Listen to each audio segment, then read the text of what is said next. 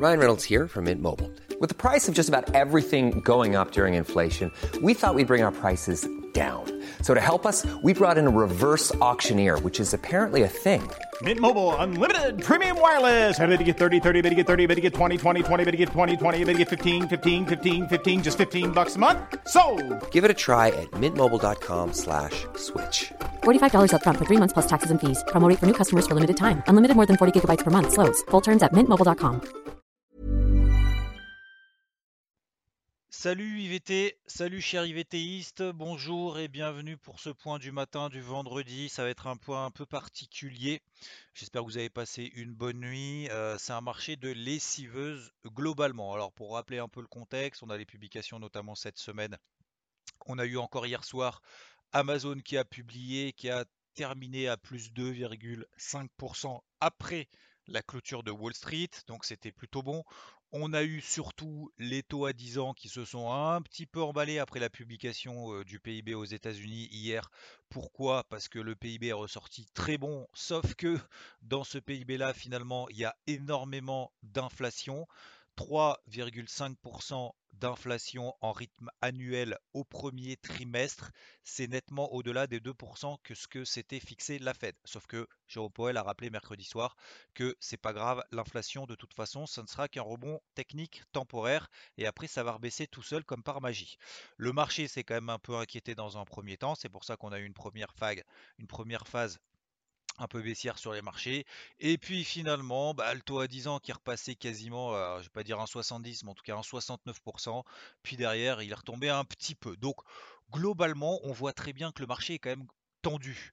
Euh, les publications, alors oui, il y en a des bonnes comme Amazon. Après, euh, il y en a des un peu plus mauvaises, en tout cas moins bien appréciées par le marché, comme par exemple Caterpillar hier soir aussi, moins 3%, parce que oui, c'était meilleur que prévu, mais potentiellement dans l'avenir, eh ben, il y aura peut-être des perturbations, notamment dans la chaîne d'approvisionnement. Donc du coup, le marché, on voit que même si c'est bon, il se méfie quand même un petit peu de la suite.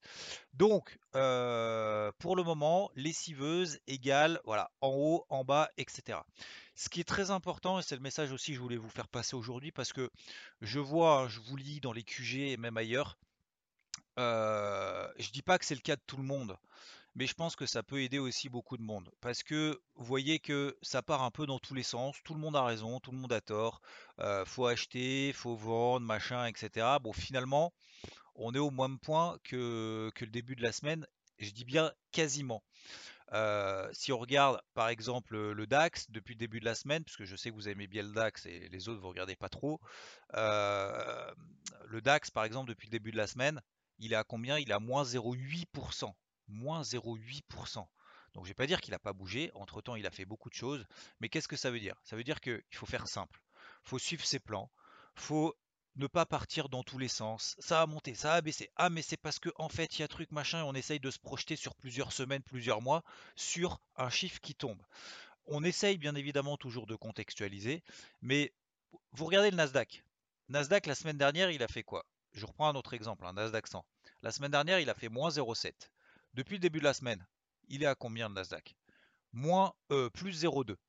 Donc moins 0,7 la semaine dernière, plus 0,2 cette semaine.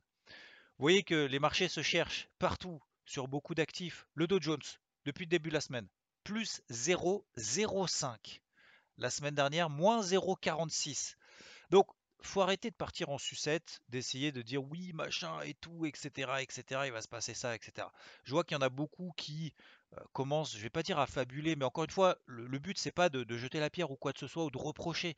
Le but c'est de s'inspirer de ça et de se dire effectivement peut-être que euh, vaut mieux avoir un plan, l'invalider quand il est invalidé, le valider, le confirmer lorsqu'il se valide et lorsqu'il se confirme. Je vais vous donner bien évidemment l'exemple, euh, ce que je vous ai donné par exemple sur le Nasdaq depuis le début de la semaine, euh, et après je vous donne un peu ma vision des choses très rapidement.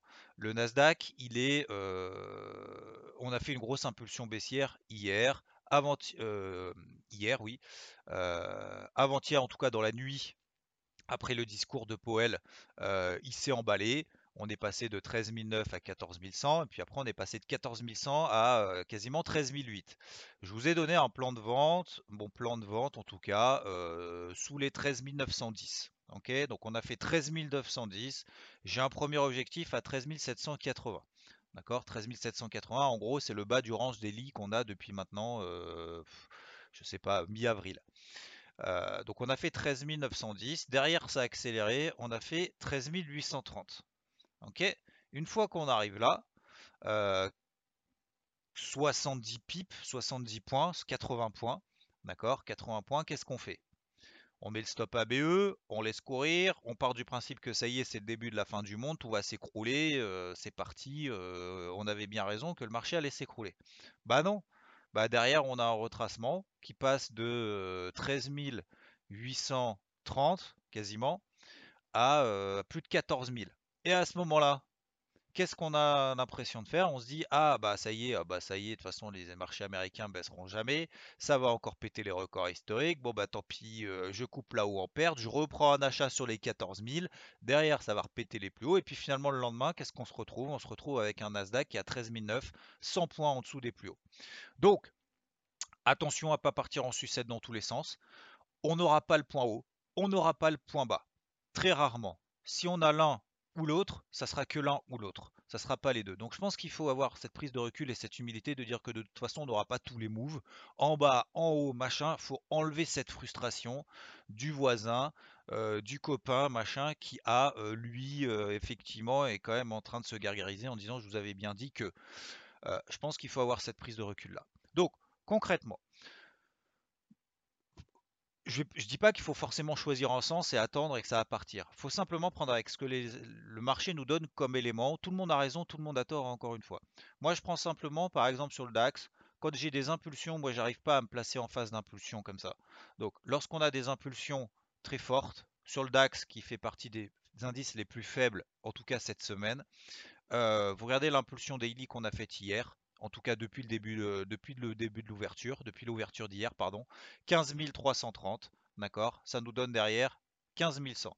On prend ce gros mouvement baissier qu'on a là, ce gros mouvement baissier, toute chose étant relative bien évidemment, on prend 50% de retracement de manière très simpliste, ok, entre le point haut et le point bas.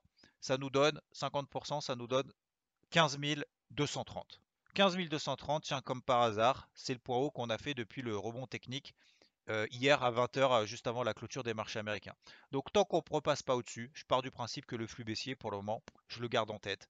Donc plutôt privilégier les ventes, tant qu'on reste en dessous des 15 230. Ça ne veut pas dire forcément que ça va s'effondrer. On peut tout à fait le répéter aujourd'hui à l'ouverture et passer au-dessus. Mais au moins, j'ai une direction, j'ai une invalidation générale.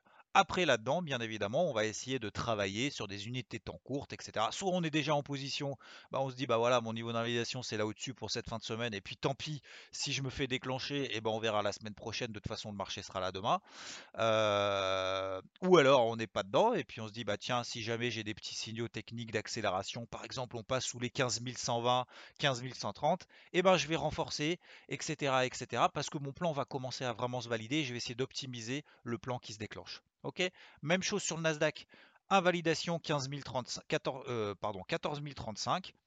On s'est arrêté à 14 000 un peu en dessous. Et puis derrière, on a repassé. J'ai vu qu'il y en avait effectivement qu'on avait profité pour vendre pendant cette phase de rebond technique après ce flux baissier qui était, quand même important, hein. euh, entre 15 heures sur le Nasdaq par exemple, entre 15h et 18h, euh, c'était quand même un flux baissier assez fort. Donc euh, il y en a qui ont profité pour vendre pendant la montée, bravo à vous, il y en a qui ont profité pour revendre après l'échec sur les 14 000, bravo à vous, il y en a qui sont restés en position, et eh ben voilà, on est au cours d'entrée, et il y en a qui sont sortis à BE, voilà, tout le monde a sa façon de faire, mais ce qui est vraiment très important, c'est de ne pas partir en mode girouette pour éviter de vendre en bas et d'acheter en haut, de vendre en bas, de se faire stopper et d'acheter en haut, d'acheter en haut, de se faire stopper, donc de perdre, et de vendre en bas, et bis repetita. Ça, c'est vraiment le truc très important. Ok? Essayez d'avoir un plan clair, l'invalider, on a tort, c'est pas grave, ça se confirme, on a raison, tant mieux, on essaye d'optimiser ce qu'on a. Voilà.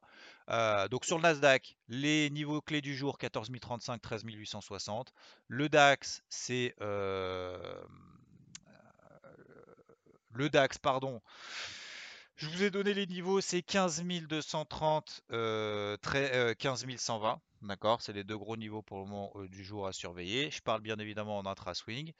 Et euh, par ailleurs, je vous ai donné également alors le gold que j'ai essayé de travailler à la vente en UT 5 minutes. Ça a fonctionné partiellement, mais en même temps, c'était l'objectif, c'était que ça fonctionne sur des unités temps très courtes. Je vous suggère sur le gold, si vous êtes toujours d'accord avec moi sur mon plan de vente tant qu'on est en dessous des 1800, de checker un combo baissier 15 minutes sur le gold qui va peut-être se déclencher dans les prochaines minutes, dans les prochaines heures. On est dessus. Voilà.